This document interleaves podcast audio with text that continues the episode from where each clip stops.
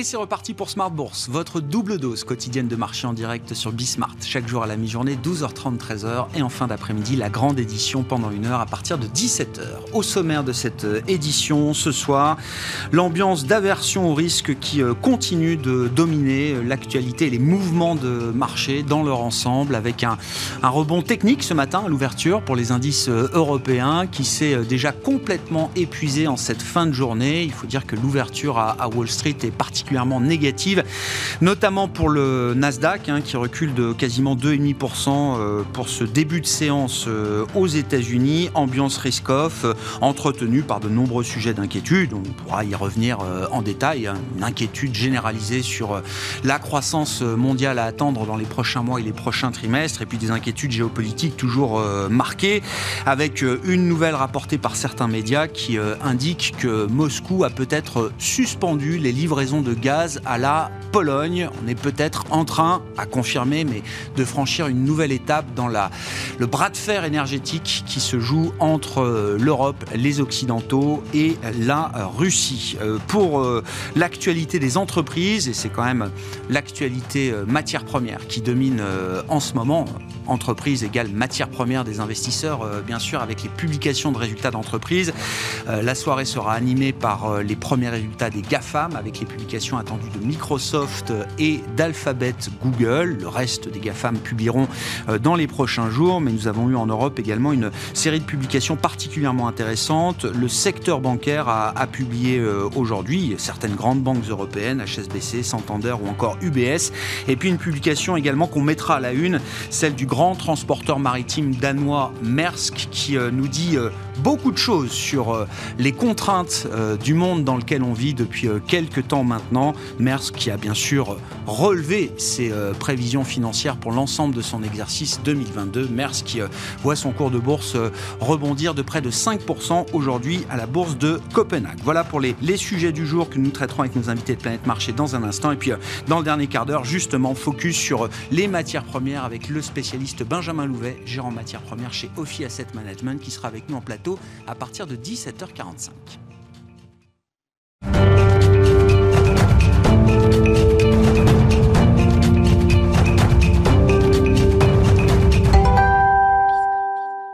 Beaucoup d'indicateurs euh, d'aversion au risque euh, au cours de cette euh, séance boursière avec un, rebond en Europe qui s'est d'ailleurs complètement éteint en cette fin de journée. Les infos clés du jour résumées par Alix Nguyen. Après le vert franc de la mi-journée, le CAC évolue désormais dans le rouge. Wall Street, de son côté, entame la séance en repli. Si les investisseurs accueillent chaleureusement les nouvelles mesures de soutien à l'économie annoncées par la Banque centrale chinoise, l'attention porte pour l'essentiel sur la saison de résultats euh, qui entre dans sa semaine la plus chargée en Europe comme aux États-Unis. On retient pour l'heure que les entreprises ont bien résisté aux tensions inflationnistes. Le bal des GAFAM s'ouvre ce soir avec les publications de Microsoft et Alphabet après clôture de Wall Street. Demain, ce sera au tour de Meta, feu Facebook. Jeudi, Apple et Amazon se prêteront à l'exercice. Du côté des indicateurs, en mars, aux États-Unis, les commandes de biens durables ont progressé de 0,8% du fait d'une augmentation des équipements de télécommunications et de voitures. L'indice de confiance des consommateurs du Conference Board déçoit. Il ressort à 107,3 pour le mois d'avril contre 108,2 euh, d'après le consensus. Sur le plan des valeurs à suivre à Paris, Orange progresse suite à la publication d'un chiffre d'affaires en hausse de 0,7% sur un an. Euh, si l'opérateur a souffert en Europe, ce dernier a compensé avec de solides performances en Afrique et au Moyen-Orient où ses ventes ont progressé de près de 9%. Euh, le titre d'M6 est en hausse. Le groupe dévoile des résultats trimestriels qui augmentent bien que toujours inférieurs à leur niveau d'avant la crise sanitaire. Euh, le chiffre d'affaires consolidé a progressé de 8,7% sur un an à 322,5 millions d'euros. Euh, Forvia ex-Forestia euh, chute. Le groupe annonce la suspension de l'augmentation de capital qu'il prévoyait au premier semestre. Euh, si les ventes de l'équipementier automobile ont été dopées par l'intégration en février de l'allemand ELA dans ses comptes, elles font aussi les frais de la guerre en Ukraine et de la résurgence du Covid en Chine. Et puis Orpea recule. Le gestionnaire d'EHPAD privés annonce reporter au 13 mai la publication de ses comptes annuels, invoquant des circonstances exceptionnelles actuellement traversées par la société. Tendance, mon ami, ce sont les infos clés du jour sur les marchés, deux fois par jour sur Bismart à 12h30 et 17h dans Smart Bourse avec Alix Nguyen.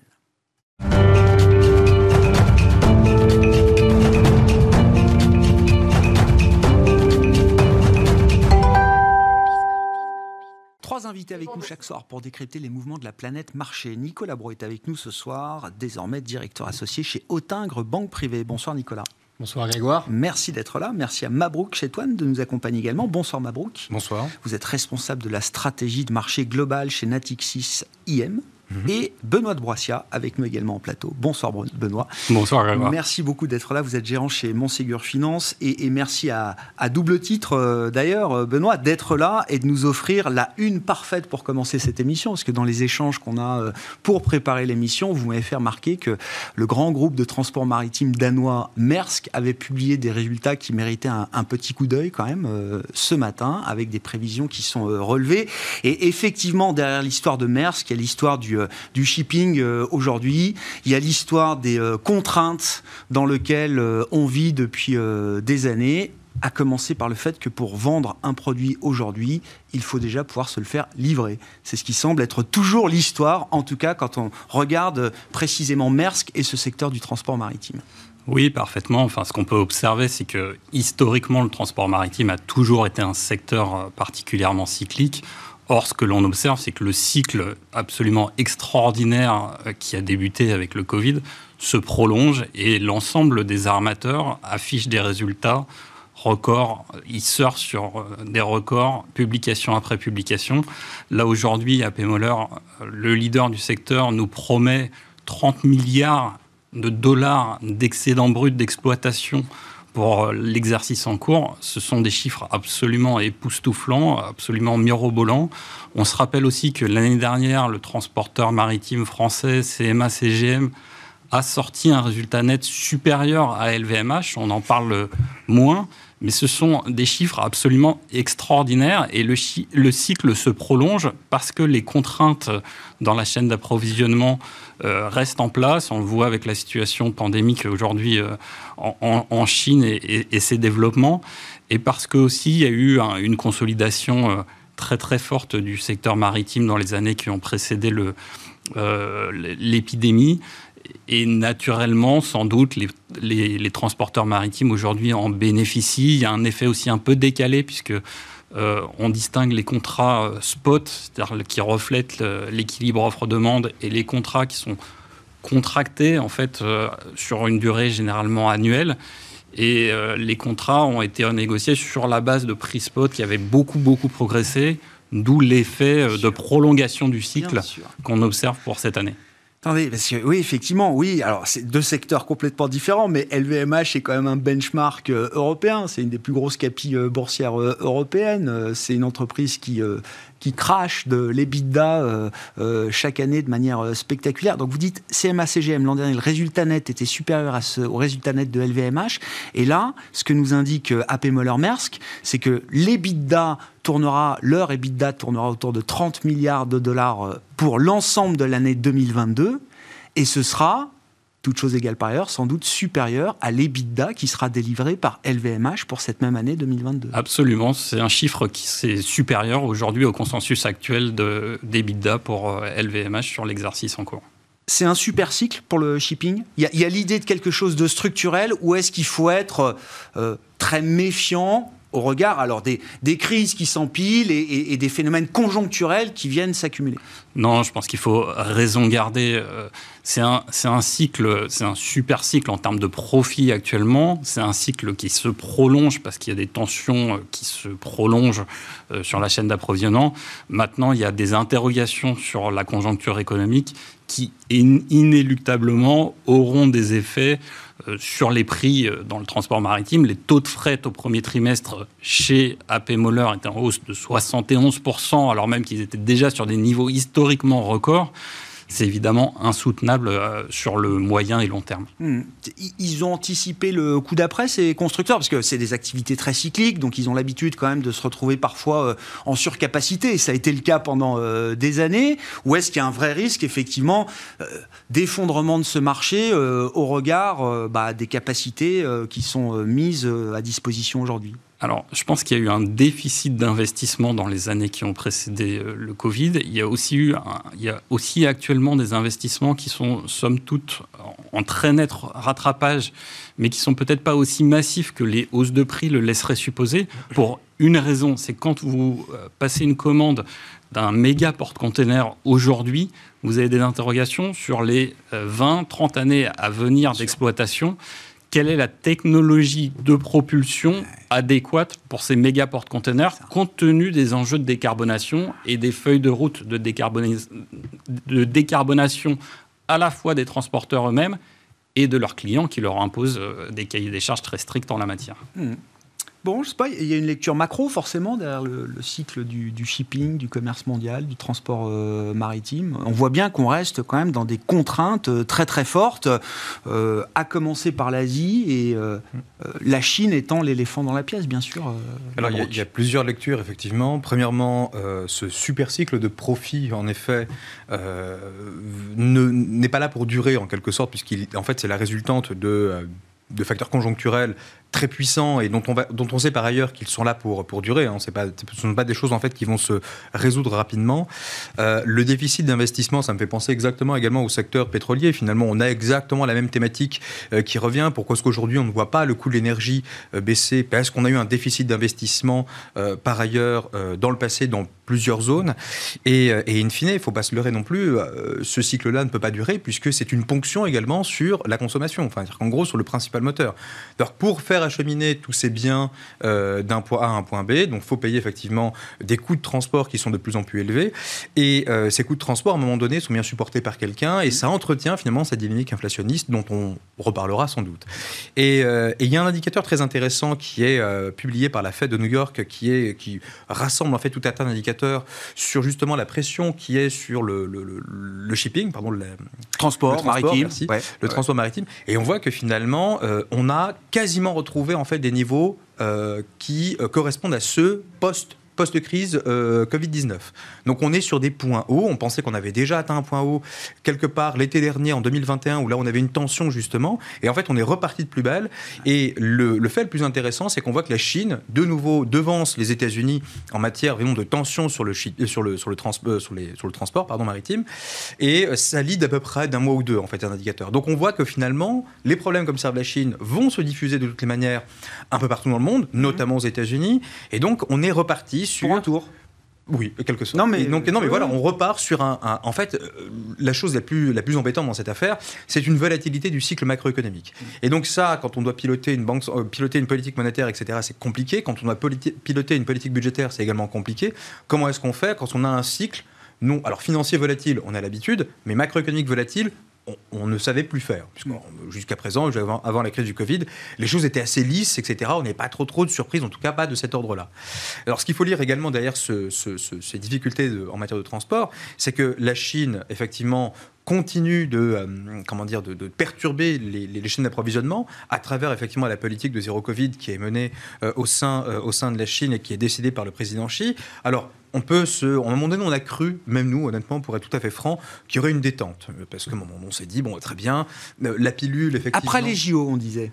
Après, les JO, vous verrez, on a eu des, la politique zéro Covid changera. On a eu des signes un peu tangibles. On s'est dit, ah tiens, la pilule effectivement de Pfizer euh, a été euh, homologuée. Ils sont en train de discuter pour envisager un éventuel possible importation de vaccins. C'est pas trop le cas, mais enfin bon, pourquoi pas.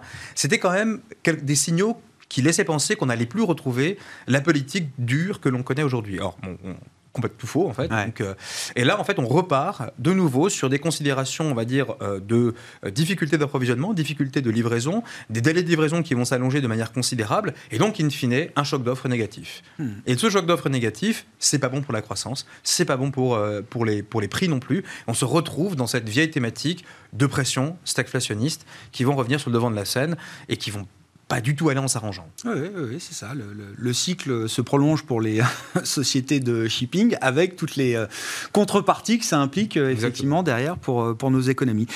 Nicolas, commentaire. Enfin, je trouve que l'histoire de Maersk, encore une fois, on dit beaucoup sur les contraintes. Le, sujet a été très bien résumé par, par vous deux. Je, je, vais forcément faire un peu écho à ce, que, à ce qui vient d'être dit. avec quelques observations, c'est que ce secteur du transport maritime porte-conteneurs au travers en tout cas de trois gros acteurs à base européenne, parce qu'il y a beaucoup d'acteurs asiatiques, hein, des, des, Chinois, Taïwanais et, des Japonais qui sont très actifs.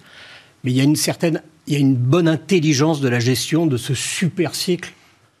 Combien de temps durera-t-il? Euh, C'est non soutenable.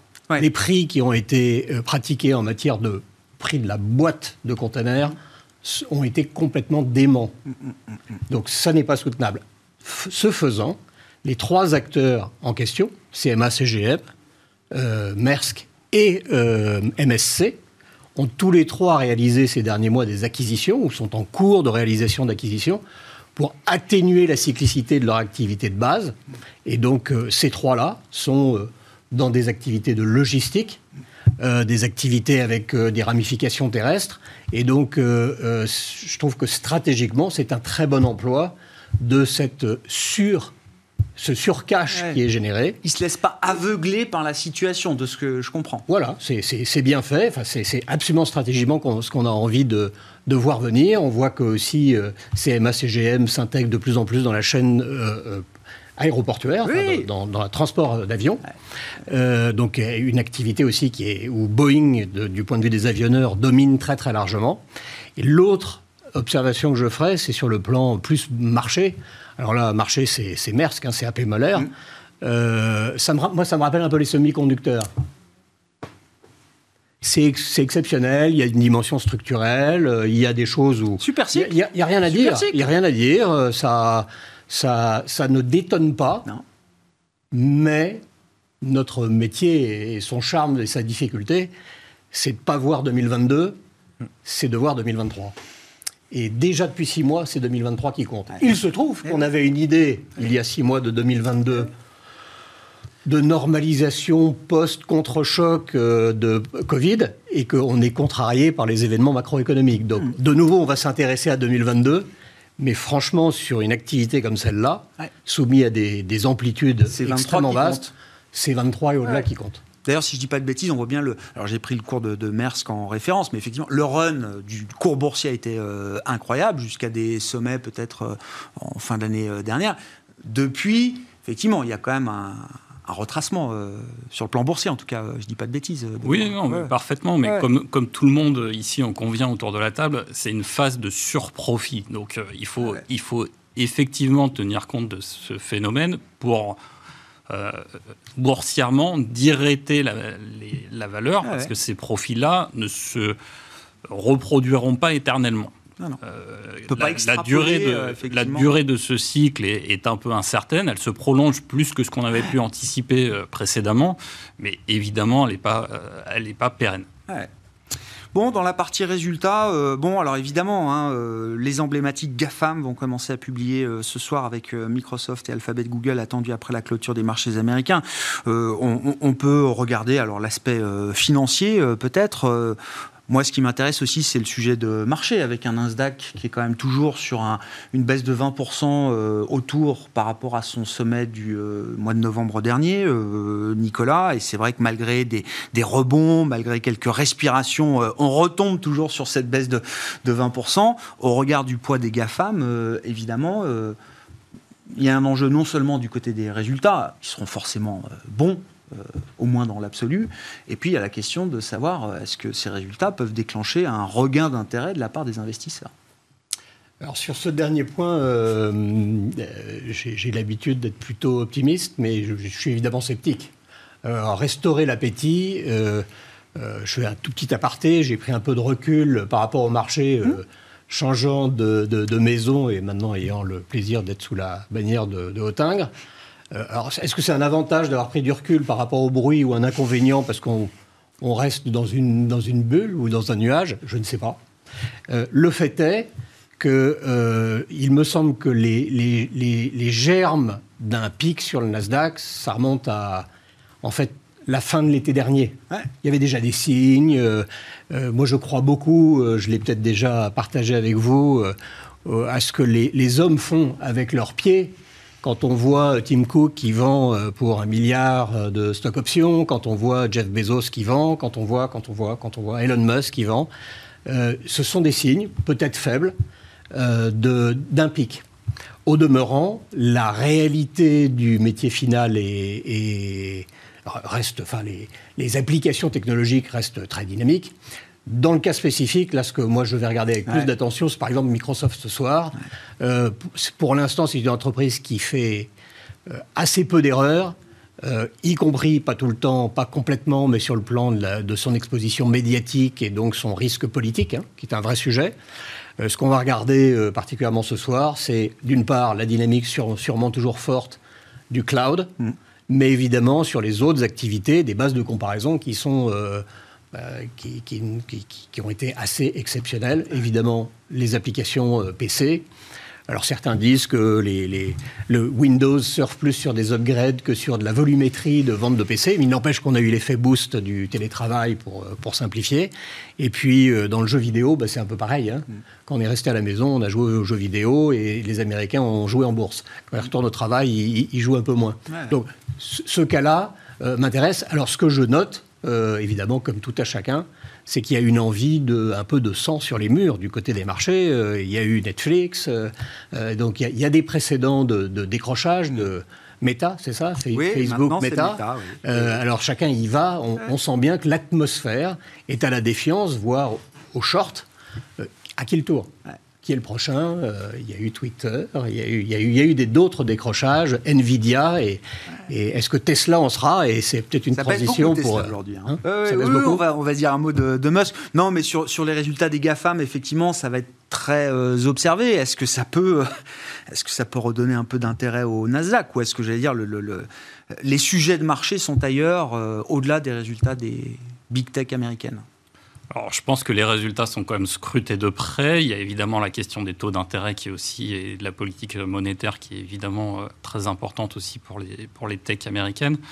Euh, moi, j'ai le sentiment que dans cette saison de publication, euh, Microsoft sera peut-être moins un baromètre que Alphabet parce qu'il y a des interrogations sur les revenus publicitaires. Donc autant sur le cloud, on a une bonne mm-hmm. visibilité. Je pense que sur Office 365 aussi, on attend les, effets positifs des hausses de prix qui ont été annoncées par Microsoft.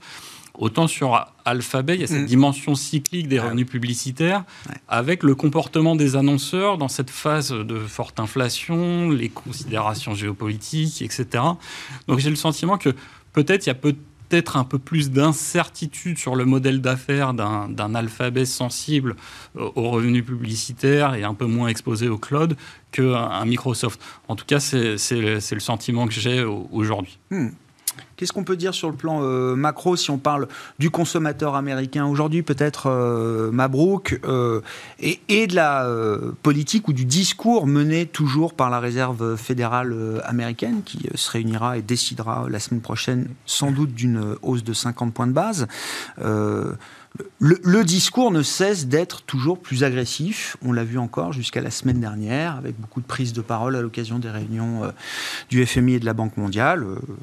Jérôme Powell estime lui aussi désormais qu'il faut y aller vite, fort, et que 50 points de base, c'est peut-être un minimum pour les prochaines réunions. Ah, il n'y a plus de doute. Oui, oui, oui, non, non, mais, oui, oui. Non, mais on, avait euh, plusieurs reprises effectivement entendu certains commentaires indiquant que la Fed était en retard.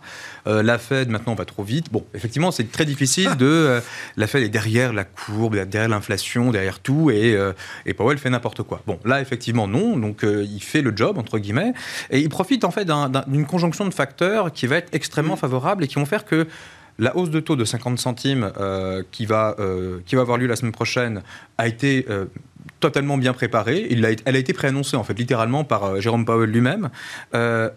Celle, du, celle du mois de juin, 50 centimes également. Celle du mois de juillet, 50 centimes. Donc là, vraiment, et vous voyez que finalement, le marché vivote, effectivement, c'est pas une catastrophe, mais on est en train de rattraper une situation de retard. Bon, mm. la question qui se pose aujourd'hui, c'est est-ce que l'économie américaine peut encaisser déjà finalement ces hausses de taux? Alors, est-ce que le marché de l'immobilier peut l'encaisser? Est-ce que effectivement le consommateur américain peut l'encaisser?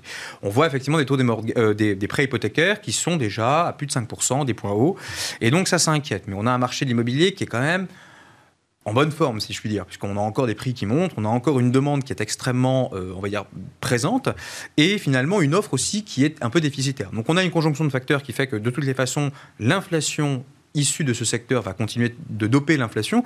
Et Jérôme Powell n'aura aucun souci à annoncer toutes ces hausses de taux dans un contexte où vous savez que le pic d'inflation est devant nous. Donc de toute façon, c'est pas encore fini. Hein. Donc le, on aura sans doute pour le prochain euh, pour, pour la prochaine publication d'inflation euh, une inflation qui sera légèrement plus forte que celle qu'on avait observée au mois dernier, euh, lors de la dernière publication, c'est-à-dire un peu plus de 8,5%. Et ça va commencer finalement à se stabiliser sur ces niveaux-là et à commencer à baisser. Donc c'est la fenêtre parfaite finalement pour, pour relever de manière significative, pas forcément agressive, puisqu'on n'est pas effectivement, c'est pas euh, Monsieur Bullard qui indique de vous, qui indique vouloir faire 50, 75 non, mais enfin, Le budget euh, pour l'année, il est quand même déjà conséquent le budget de. Ah bah, le budget est même dépassé, j'ai envie de dire, hein, puisque si là on est juste au premier semestre, avant le, avant le mois d'août, on a déjà 175 points de base de hausse de taux, alors que c'était la target quelque part pour l'année 2022. Il ne faut pas l'oublier non plus. Donc ça, effectivement, qu'est-ce qui va se passer sur la seconde partie?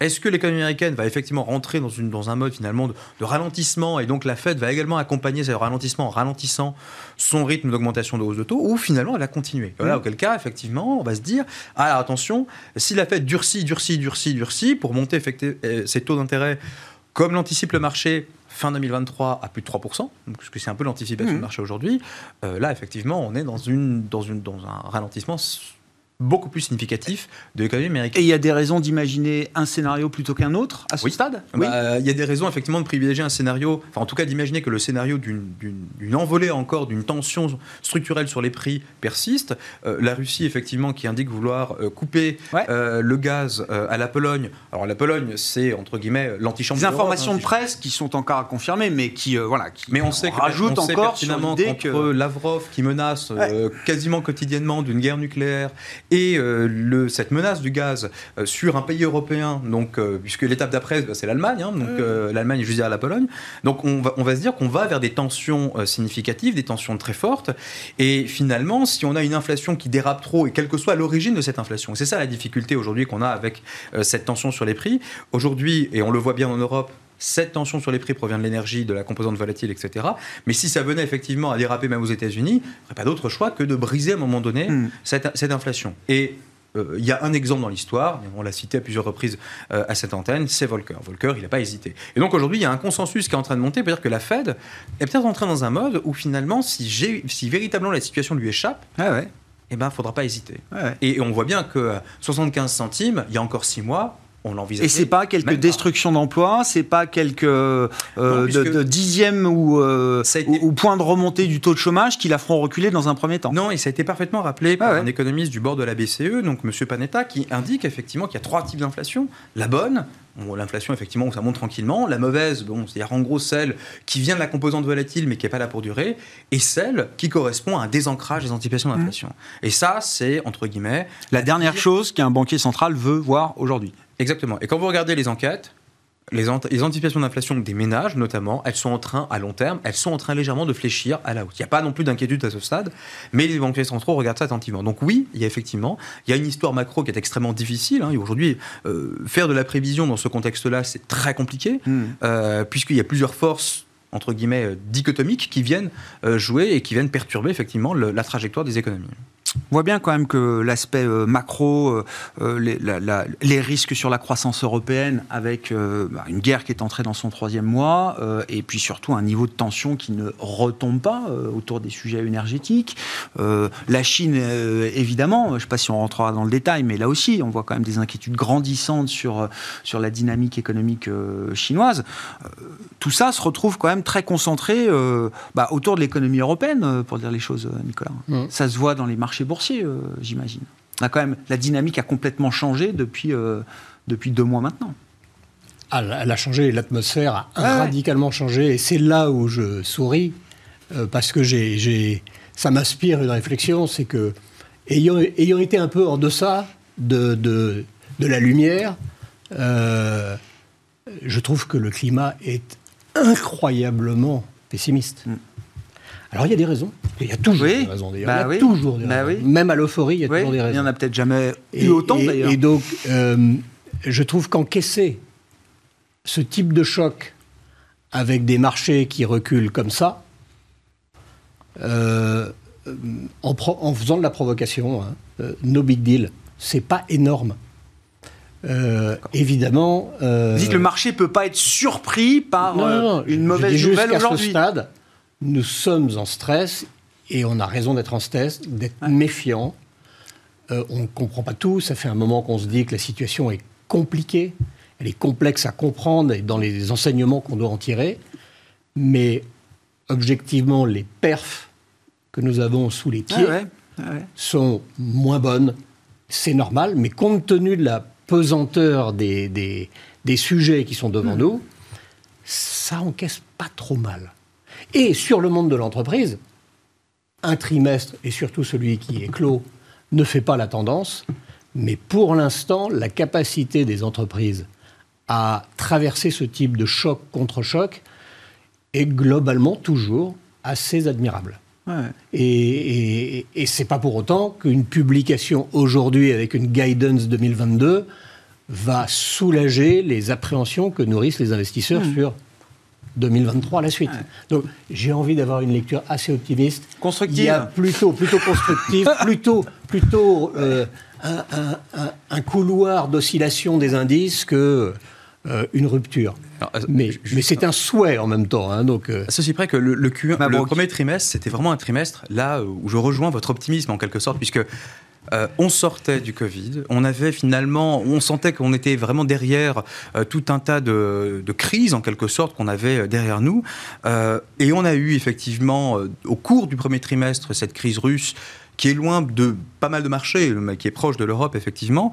Et la difficulté, c'est que on a passé un premier trimestre quasiment entre guillemets dans une assez, assez douce en quelque sorte, notamment sur le plan des marchés financiers. La Fed n'était pas en train de, durcir, la Chine n'était pas en train de confiner, il y avait les Jeux Olympiques, et puis on est on a, on a pris en fait tout un tas de chocs en cascade. Et, euh, fondamentalement, c'est vrai que les guidance aujourd'hui vont être scrutés de manière hmm euh, extrêmement précise. Et, euh, Mais oui. Et non, et du coup, et la difficulté, c'est que moi, je, honnêtement, en Europe notamment, c'est là où ça a été une, grosse difficulté.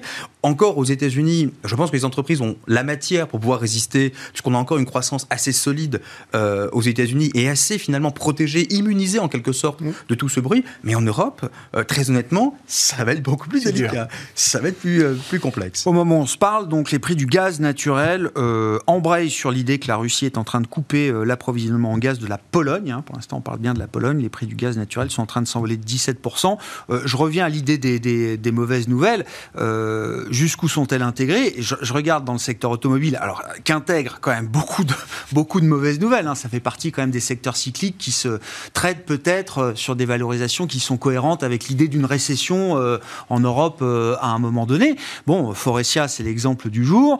ils avertissent, ils suspendent les opérations financières prévues pour boucler le, rachat de l'allemand à savoir une augmentation de capital, suspendre le dividende pour 2022, euh, alors que dans ce secteur, on nous dit que les carnets de commandes sont remplis, que le problème c'est qu'on n'arrive pas à délivrer, euh, etc. Et, le, stock perd encore 10% quand même euh, aujourd'hui. Hein.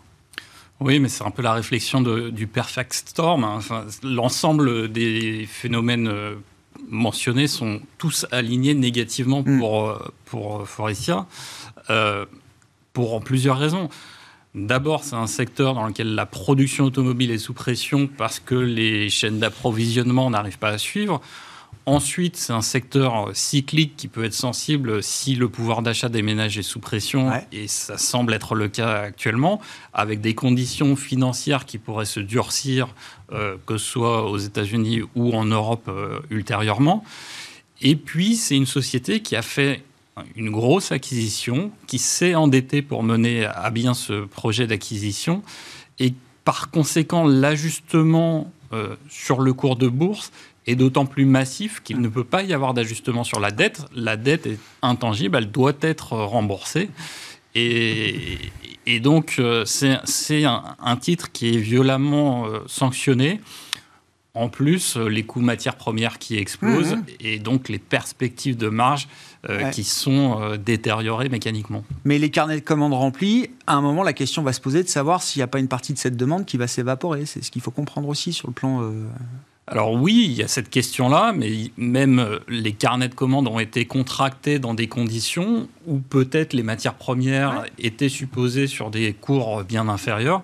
Et donc la profitabilité supposée de ce qui a été contracté dans le carnet de commandes et sans doute revu en baisse aussi au regard des conditions actuelles de marché qui prévalent. Hmm. Je, passe du, coq à l'âne, mais je voulais qu'on dise un petit peu, c'est quand même le gros buzz du moment. Alors évidemment, parce que ça coche toutes les cases du buzz, hein. il y a Elon Musk dedans, il y a euh, Twitter euh, également, qui est quand même euh, un réseau social utilisé en masse par les journalistes. Par pourquoi Pour faire du buzz aussi. Pour faire. Oui, mais c'est surtout un réseau social. Chaque réseau social a ses caractéristiques, mais c'est un réseau social qui est utilisé là comme un réseau d'influence par les médias, les journalistes, euh, les politiques. Il y a beaucoup de financiers aussi sur Twitter, je vous invite à, les suivre, mais c'est quand même un réseau d'influence politique, journalistico-politique, en tout cas, euh, quand on regarde la manière dont il fonctionne euh, en France ou dans des pays qu'on peut, qu'on peut regarder. Bon, ben, je sais pas, Elon Musk qui prend le contrôle de Twitter. Alors, je vous fais quand même l'equity story de Twitter version Musk. Twitter est la place numérique où sont débattues les questions vitales pour l'humanité. Voilà ce que déclare hier Elon Musk quand il confirme le rachat, la prise de contrôle de Twitter. Il faut être américain pour dire des choses comme ça, non? Ouais. Bah, il est sud-africain euh, en l'occurrence. Non mais certes, certes mais non mais alors je suis pas le plus qualifié. Non mais ça c'est ça c'est un mindset américain vous dites. Ah bah totalement. La mission, la mission universelle euh, et il manque que Dieu. Hein. il manque au, nom de Dieu. Oh il doit se voir euh, peut-être un peu au-delà. Non qu'est-ce que je peux dire Attention à la distraction par rapport à Tesla. C'est très bien de faire du bruit, c'est bien d'être sous le spotlight, c'est bien de faire des déclarations tous les jours. Nous, en tant qu'investisseurs, on s'en fiche un peu. Hein. Euh, c'est du bruit. Après, il se trouve que cet homme est, a été absolument visionnaire et exceptionnel et qu'il a. Euh, tous ses détracteurs ont pour l'instant eu tort. Donc, euh, j'observe juste factuellement que Twitter était coté. le cours de bourse de Twitter a corrigé. Comme d'ailleurs l'intégralité des réseaux sociaux, la valorisation a beaucoup baissé. Donc d'un point de vue financier, bah, c'est un peu comme le rachat d'Activision Blizzard par Microsoft.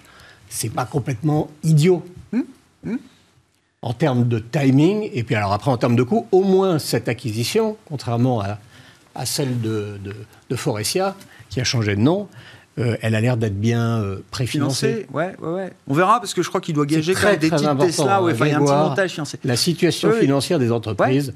Il y a ceux qui, qui aiment, même quand les taux sont à zéro, ne pas avoir de dette. Quand les taux montent, pas avoir de dette. C'est une boîte de survie. C'est la clairvoyance des décisions. Hein. c'est l'autonomie stratégique par rapport au marché, par rapport aux banques. Ça n'a pas de prix. Mmh. Si, ou en l'occurrence, ça vaut une prime, euh, peut-être euh, même à un moment. Mais c'est quand même plus qu'une distraction. C'est 44 milliards de dollars. Euh, c'est un réseau qui compte. Vous dites il a été visionnaire dans d'autres secteurs, dans d'autres domaines. Il semble vouloir apporter une, vision, euh, une nouvelle vision, ou la vision d'un nouveau modèle aussi peut-être. Alors, pour Twitter en l'occurrence, mais on peut penser à l'ensemble des réseaux sociaux qui existent aujourd'hui. Il y en a qu'on trouvé ou qui trouvent des modèles économiques. TikTok, je crois qu'il y a beaucoup de business qui se fait peut-être sur, sur TikTok. En tout cas, ça se monétise, c'est de l'influence qui se monétise. Sur Twitter, euh, c'est pas le cas encore aujourd'hui. Mais je, je botte en touche, je ne sais pas répondre à ça. Je non, sais, mais sais pas répondre. Ça fait cher la distraction, hein, c'est sûr, à 44 milliards. Euh. Non, mais il a sans doute effectivement. Bah, c'est deux fois moins cher qu'il y a quelques mois. Hein. Oui, oui, non, mais il a sans doute derrière effectivement une idée euh, de, de, de, refonte finalement stratégique de, Twitter. sinon, il l'aurait pas fait, puisque il diversifie. Il a commencé, enfin, il a tout un tas d'entreprises dans tout un tas de domaines différents. Et, et effectivement, certains pensent que c'est seulement en fait une distraction. Mmh. Je l'ai entendu, je l'ai mmh. lu à plusieurs reprises. Euh, alors, Très honnêtement, je ne suis pas non plus spécialiste du dossier. Je me suis surtout appuyé sur les connaissances de mes petits camarades, euh, beaucoup plus jeunes que moi d'ailleurs, pour, euh, pour, pour m'éclairer là-dessus. Mais en effet, certains disent Twitter est une, est, une, est, une, est une entreprise qui, pour le moment, entre guillemets, n'a pas forcément un résultat, on va dire, colossal. Elon Musk peut, effectivement, avec un nouveau modèle, des nouvelles idées, et on sait que là-dessus, effectivement, il a été assez visionnaire et beaucoup il a eu beaucoup de détracteurs qui l'ont pris pour un fou. Et on voit effectivement le parcours de Tesla qui maintenant vaut plus que l'ensemble des euh, capilles euh, du secteur auto. Et, donc, du coup, on se dit, il y a peut-être quelque chose à faire. Et c'est pour ça que euh, effectivement, en termes de financement, il n'a aucune difficulté à lever une vingtaine de milliards de dollars pour aller effectivement financer son, son opération les gens ont envie de le suivre parce qu'effectivement, il y a déjà eu un succès, il y a eu plusieurs succès, SpaceX notamment, etc. Et donc, du coup, bah, les gens Oui, un, suspect, un, succès, pardon, non, non, mais un, succès que certains ont mis beaucoup de temps à reconnaître. Hein. et c'est vrai que c'était très challenging. Tesla est passé pas loin de, oui, de, la faillite, de, disparaître. il le dit lui-même à un moment. Hein. Ah non, non, il y, a, euh, il a laissé sa chemise en quelque sorte. Hein. mais on voit effectivement maintenant ce qu'il en a fait. Bon, c'est une technique de communication, ça, de Musk. Oui, de, de prévoir la faillite. Euh. J'entends bien. Euh, le, le, marché. il, reste, il reste sceptique, le marché, Grégoire. Oui, bah, il voit plus de valeur dans le Tesla d'aujourd'hui que dans le Tesla d'il y a quelques années encore. Euh, il y a plus de valeur dans Tesla que dans Twitter, par ailleurs aussi. Mais bon, donc maintenant, reste à savoir. Il a, il a, euh, il a mis effectivement sur la table 6 milliards et maintenant, euh, reste à savoir ce qu'il propose. Hmm. Et là, hum, le marché va voir, il va juger. Bon, Qu'est-ce qu'on peut dire de, de Twitter et de l'avenir de Twitter sous le contrôle d'Elon Musk Alors, je ne sais pas si Twitter est un réseau social ou une agora moderne. Euh, en tout cas, ce qui est certain, c'est qu'il y a quand même une communauté d'utilisateurs considérable. Il y a un engagement des utilisateurs euh, qui est considérable. C'est une caisse de résonance considérable. La seule question, c'est comment monétiser euh, cet outil mmh. avec cette audience et cet engagement utilisateur considérable. Ce que l'on peut constater, c'est qu'historiquement, il y a un, un, défaut au niveau de Twitter sur la de la monétisation de ce succès euh, euh, d'adoption euh, par l'ensemble de, la communauté de, personnes qui utilisent Twitter. Et d'ailleurs, c'est plutôt des cols blancs. donc, a priori, une, une base d'utilisateurs avec un potentiel de monétisation considérable et que jusqu'à présent, il n'a pas vraiment été exploité. Hmm. Bon, on suivra ça. Le titre Twitter s'est à peu près euh, ajusté, mais euh, voilà, on voit le titre Tesla en revanche, parce que je crois qu'il va gager quand même une partie de ses actions Tesla pour euh, monter son financement sur Twitter. Ça, ça, facilite quand même le financement. C'est vrai que si on parle d'un LBO et que derrière il y a des titres qui sont apportés en, en gage, les banques prennent un risque sur Tesla plutôt peut-être que sur Twitter. Donc il faut il faut relativiser peut-être le le schéma financier retenu. Bon, est-ce qu'on peut dire un mot de la Chine peut-être pour, euh, pour finir, euh, Mabrouk? Alors on a esquissé le, sujet, mais euh, voilà, ce qui, marque les yeux là, c'est un peu court-termiste, mais quand même, de voir une devise contrôlée comme le yuan céder 2,5-3% contre dollar en quelques jours, c'est ce qui s'est passé jusqu'à mmh. jusqu'à hier sur la, semaine écoulée. on ne le voit pas tous les jours. et la dernière fois qu'on l'a vu, c'était en 2015. Août 2015. Quand la Chine menait ce qu'on a compris un peu plus tard, une dévaluation de sa devise contre le dollar. Donc, euh, effectivement, ils ont changé la règle de fixation euh, du taux de change contre, contre le dollar. Donc, évidemment, on découvre ça euh, sur nos écrans, on dit mais qu'est-ce qui se passe? Et donc, tout de suite, les, les, les spéculations vont montrer la Chine va mal, l'économie va mal, ils sont obligés de dévaluer pour pouvoir soutenir effectivement l'économie. Et quelque part, c'était un, peu, c'était un peu vrai, puisque finalement, on avait un momentum de croissance qui était en train de s'épuiser. Les émergents, enfin, les, pays, les économies émergentes qui étaient euh, entre guillemets, dans une situation un peu difficile. 2016, c'était pire encore. Donc, euh, ils ont préparé le terrain pour finalement soutenir leur, économie. Là, euh, le constat, effectivement, bah, c'est à peu près le même. On sait que la Chine va mal. Tous les indicateurs sont, mauvais en Chine. Hein. Clairement, il n'y en a pas un pour récupérer l'autre. la consommation ne va pas bien, l'investissement ne va pas bien. Et on sait pertinemment qu'ils vont devoir relancer la machine pour pouvoir effectivement bah, soutenir tant bien que mal la croissance économique qui au demeurant euh, est attendue pour 5,5% d'après la projection officielle. Reste à savoir si elle sera tenue ou simplement indiquée, enfin affichée sur un tableau Excel, et puis on verra euh, comment ça se passe. Donc, mais maintenant, effectivement, cette euh, dévaluation n'augure rien de bon, enfin cette dépréciation, on va l'appeler ça comme ça, puisque mmh. pour le moment, ça reste une dépréciation du taux de change, n'augure rien de bon. Ça veut dire qu'effectivement, il va y avoir sans doute des, bah, des, fuites de capitaux. On les a vus d'ailleurs. Hein. On voit qu'effectivement, quand on regarde la, balance commerce, la balance courante euh, et les comptes extérieurs de la Chine, on voit qu'effectivement, il y a des sorties de capitaux euh, qui commencent effectivement à se manifester, alors même que la Chine essaie de contrôler son compte, son compte de capital. Donc c'est quand même une situation particulièrement difficile pour la Chine. Et, euh, et encore une fois, ça n'augure rien de bon, ça ne donne pas confiance dans la Chine et surtout dans la manière que Xi Jinping a de gérer, entre guillemets, euh, son économie. sa réélection ou de maximiser sa probabilité de réélection. Et ça fait penser quelque part à, euh, si on peut faire un parallèle, même si c'est peut-être un peu, un peu capillotracté, euh, à Erdogan quand il disait qu'effectivement, pour euh, lutter contre l'inflation, il fallait surtout pas toucher à la politique monétaire. Bon, effectivement, on, sait, on a vu le résultat. Il disait même qu'il fallait baisser les taux. Bon, sur la Chine, je sais pas, est-ce qu'on atteint un degré de pessimisme sur la Chine qui vous rassure, euh, Nicolas, pour, pour revenir, rebondir sur euh, l'aspect contrariant des, choses?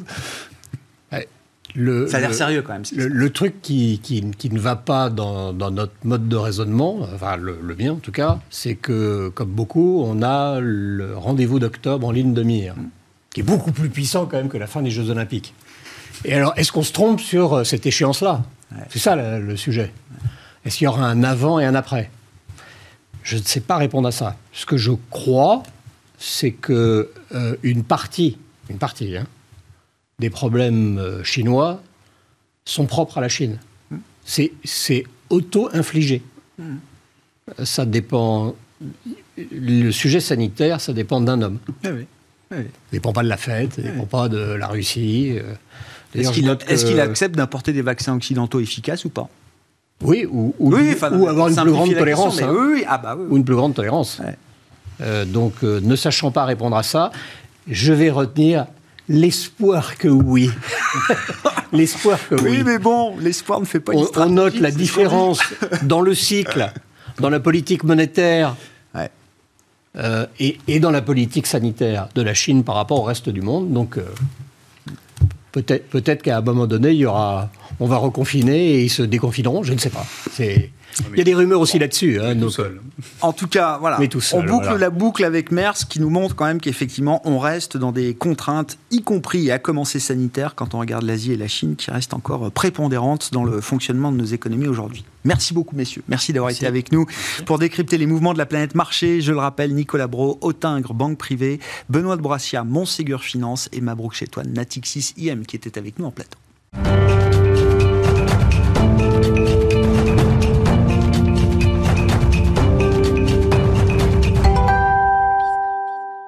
Le dernier quart d'heure de Smartbourg chaque soir, c'est le quart d'heure thématique. Le thème ce soir, c'est celui des euh, matières premières qui restent euh, sous tension, alors qu'au moment où on se parle, les agences financières, et notamment l'agence Bloomberg, rapportent que euh, la Russie a coupé, va couper, est en train de couper l'approvisionnement en gaz de la Pologne, pays euh, majeur évidemment et euh, extrêmement euh, dépendant des hydrocarbures russes. Donc les conséquences de marché sont immédiates au moment où on se parle avec une envolée de plus de 15% des prix du gaz naturel en Europe. Benjamin Louvet à mes côtés, gérant matières premières chez Ophi Asset Management. Bonjour Benjamin.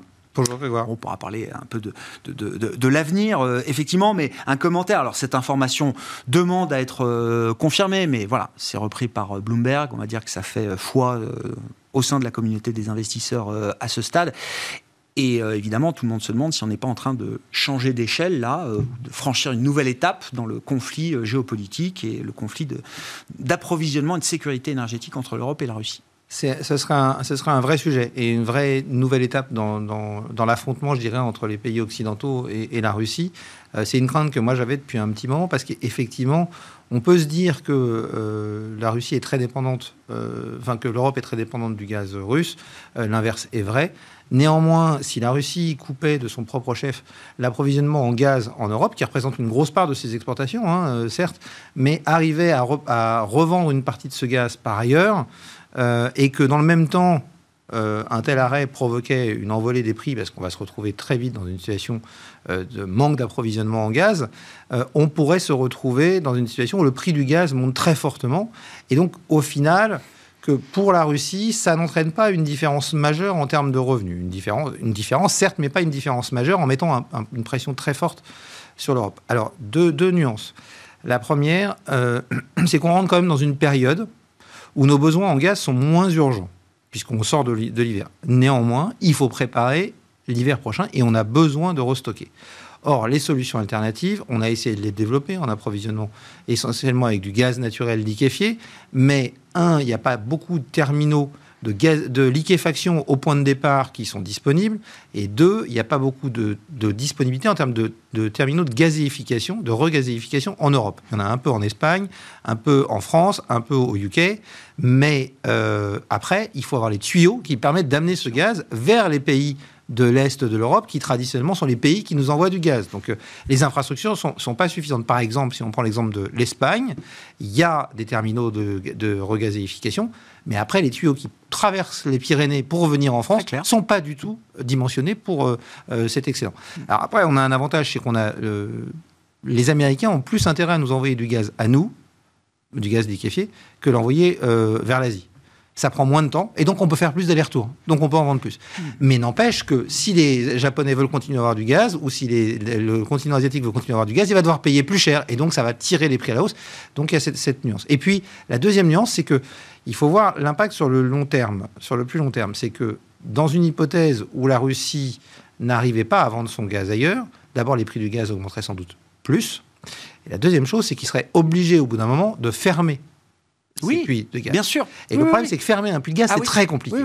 Et surtout le remettre en route. Une fois qu'on encore plus, encore plus pour le gaz on que pour le jamais son niveau de production. Alors, euh, on n'est pas sûr. Sur le, sur le gaz, ça pose encore plus de problèmes parce qu'il y a des phénomènes de condensation et de gel d'eau qui sont transportés avec le gaz dans les tuyaux et qui peuvent faire que la reprise peut être extrêmement compliquée et nécessaiter de changer beaucoup de, pièces. Donc, ça veut dire que même si demain le conflit se terminait, eh bien, la possibilité de la Russie de revenir euh, à, à plein à son niveau d'export précédent après le conflit serait, serait obéré. Donc j'ai envie de vous dire que ça milite encore une fois pour qu'on accélère sur la transition énergétique. Il faut qu'on se débarrasse de cette dépendance aux énergies fossiles et en particulier aux, énergies fossiles russes.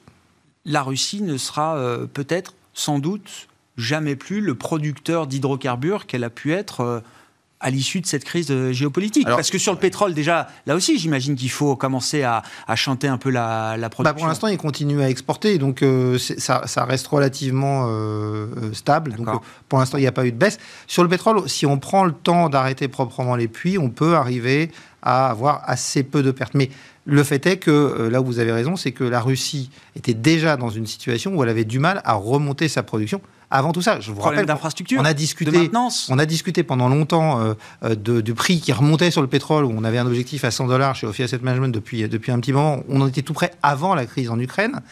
Et c'était entre autres lié au fait que si tous les pays de l'OPEP et des alliés de l'OPEP, donc l'OPEP, dont fait partie la Russie, remontaient tous les mois leur seuil de capacité de production, leur autorisation de production euh, pour l'ensemble des pays membres de cette alliance, eh bien, en réalité, ils n'arrivaient pas à atteindre ce seuil. Hmm. Et la Russie faisait partie des pays qui n'arrivaient pas à atteindre ce seuil parce que problème d'investissement, parce que problème de champ vieillissant qui euh, ne délivrait pas autant que prévu. Je rappelle qu'il y a quelques années, Lavrov, qui était à l'époque ministre de l'énergie, avait dit euh, 2021 sera probablement l'année du pic de production de la Russie. Donc euh, on y est peut-être, effectivement, du pic de production de pétrole. C'est ça. Voilà. C'est ça. Donc tout ça, la Russie est passé. Tout ça fait euh, que l'approvisionnement en pétrole était déjà contraint, mais pourrait être encore plus contraint, et donc ça milite pour euh, une accélération de la transition. Alors, face à ces chocs d'offres successifs et qui s'accumulent et qui gagnent en ampleur sur les matières premières énergétiques, pétrole, gaz, il y a aussi l'idée d'un choc de demande. En tout cas, euh, Xi Jinping a signalé ces derniers jours que la Chine était en train de subir son plus gros choc de demande négatif, bien sûr, en termes de demande de pétrole, depuis euh, mars 2020, la crise du Covid et euh, l'extinction de l'économie mondiale pour, ah, quelques crise, mois. C'est une crise de Covid bis hein, pour, les, pour, les, Chinois. Et, est-ce que ça peut impliquer un nouvel équilibre, au moins temporaire, là, sur les cours de ces matières premières? À très court terme, oui. ça a entraîné une baisse hier. Hein. Euh, mais cette baisse est de très courte durée. D'abord parce qu'on pense que les, que les Chinois mettront en place des mesures pour soutenir. Ensuite parce que les Chinois ont l'habitude, quand on a des mouvements de faiblesse comme ça sur un certain nombre de matières premières, éventuellement de faire un peu de stock euh, et de constituer des stocks stratégiques notamment. Euh, et puis, accessoirement, on a globalement, on rentre dans une période de l'année où on consomme un peu plus de pétrole. Euh, je vous rappelle, la période de l'été est une période où euh, les, climatisateurs, euh, les climatiseurs tournent à plein aux États-Unis, au Moyen-Orient. Les gens partent en vacances, donc utilisent plus leur voiture. Et donc, c'est une période où traditionnellement, on consomme un million, un million et demi de barils par jour de plus de pétrole. Donc, l'un dans l'autre, ça ne devrait pas entraîner une baisse très forte. Ça peut éviter une hausse. Je ne suis pas sûr que ça puisse nous permettre de respirer beaucoup sur, le, sur hmm. le prix du pétrole dans les mois qui viennent. Bon. Et quand on regarde alors euh, également le, compartiment des métaux euh, industriels, euh, par exemple, Benjamin, on, est toujours sur des, des, des questions euh, de, de tension d'approvisionnement, sur des questions de risque de rupture, même peut-être en termes d'offres, sur certains euh, métaux ou matières premières spécifiques. Et j'inclus également les matières premières agricoles. C'est en train de devenir visiblement un, vrai gros sujet euh, pour longtemps peut-être. Alors on a, on a deux sujets différents. Sur les métaux, effectivement, on a des stocks qui sont très bas parce que la reprise a été très vigoureuse et que on a en plus ces problèmes d'approvisionnement qui ont tendu les disponibilités. Les stocks sur le LME, le London Mercantile Exchange, sont, euh, Metal Exchange, pardon, sont au plus bas euh, euh, depuis très longtemps, ce qui laisse craindre effectivement des tensions et des manques sur ces métaux, qui est un problème qui va devenir récurrent, à mon avis, à l'avenir pour les questions de transition énergétique qu'on a déjà pu évoquer ensemble. Cette demande besoins, structurelle, cette demande structurelle de métaux. Il y a encore eu une étude qui a été publiée hier et qui était, qui était reprise dans le FT, mais l'étude l'étude, on en a déjà parlé, je crois, du FMI euh, sur le sujet, qui dit que les prix de ces métaux pourraient mmh. connaître plusieurs centaines de pourcents d'appréciation mmh. dans les huit prochaines années. Parce que les besoins, ils sont maintenant, euh, font que ces tensions, pour moi, sont la pointe émergée de l'iceberg. Et en fait, ce qu'il y a derrière, euh, c'est une tension chronique et vraiment, s'il y a un secteur sur lequel on est très hmm. positif, c'est le secteur des métaux industriels, euh, du fait de tous les bouleversements et du de la transformation de notre dépendance aux énergies fossiles en une dépendance aux métaux. Sur les matières premières agricoles, on est sur autre chose. On sort d'une période très difficile où on a eu des mauvaises, des, des mauvaises récoltes l'année dernière, des événements climatiques qui ont contrarié les récoltes, qui fait qu'on avait des stocks en début de campagne qui étaient au plus bas depuis 5 ans. On a eu des semis qui se, sont mal passés dans un certain nombre de pays. En Chine, euh, aux États-Unis, il y a une sécheresse euh, historique. On a côté demande au Maghreb et notamment au Maroc une sécheresse historique euh, qui rendent les choses très compliquées. Et puis, on a le grenier, le grenier à blé de l'Europe, la Russie et l'Ukraine, qui sont dans une situation compliquée. Je donnerai juste quelques chiffres pour l'Ukraine. 30% de l'orge de printemps se trouve dans, les pays, dans, la zone est de l'Ukraine. 30% du tournesol, et l'Ukraine est le plus gros euh, exportateur de tournesol, euh, se trouve à l'est de l'Ukraine. 10% euh, du maïs se trouve à l'est de l'Ukraine. Et comment fait-on des semis dans un pays en guerre? Comment fait-on des récoltes dans un pays en guerre? Comment exporte-t-on alors que les ports sont fermés et que les assureurs ne veulent pas assurer les bateaux? C'est une vraie question. On a également un risque non négligeable qu'on a déjà vu par le, passé et qu'on commence à voir poindre aussi, c'est qu'avec la hausse du prix des matières premières agricoles, un certain nombre de pays, on a eu l'Indonésie tout récemment, peuvent décider eh oui d'interdire l'exportation d'un certain ah nombre de matières premières. Et il n'est pas du tout exclu. stratégique domestique. Il n'est pas du tout exclu qu'à un moment la Russie dise ben moi je vais limiter mes exportations euh, ou un certain nombre d'autres pays. Et donc là on pourrait se retrouver avec des prix. Donc c'est une des grosses inquiétudes de, l'ONU qui voit que le, euh, la FAO annonce qu'on a des indices de prix euh, sur les matières alimentaires qui sont à des niveaux absolument historiques. et dans une situation encore, je, je, le disais, où un certain nombre de pays, l'Égypte qui est le plus gros importateur de blé, le Maroc qui est également un gros importateur, l'Algérie sont dans des situations qui sont difficiles. Donc on pourrait avoir, rappelons-nous, en 2011, les printemps arabes, ça commence par une, par une crise alimentaire. Donc ça peut être un point extrêmement euh, dangereux. On voit que les, conséquences de ce conflit en Ukraine sont, massives et, sur tous les compartiments. On n'a plus le et temps. sur l'inflation. Oui, bah tiens, justement, on n'a plus le temps, mais l'or, euh, l'or souffre un peu parce que les taux réels remontent. L'or souffre, souffre un peu. Finalement, il souffre moins que ce qu'il devrait il devrait être plus bas. il devrait être aux entre quand on fait les maths, réel et le, prix qu'on a sur les taux réels, dollars les taux proches de zéro sur le 10 ans US et, et, et, l'or, on devrait avoir l'or aux alentours de 1750 à 1800 dollars. Il est plus haut parce qu'il y a une prime géopolitique.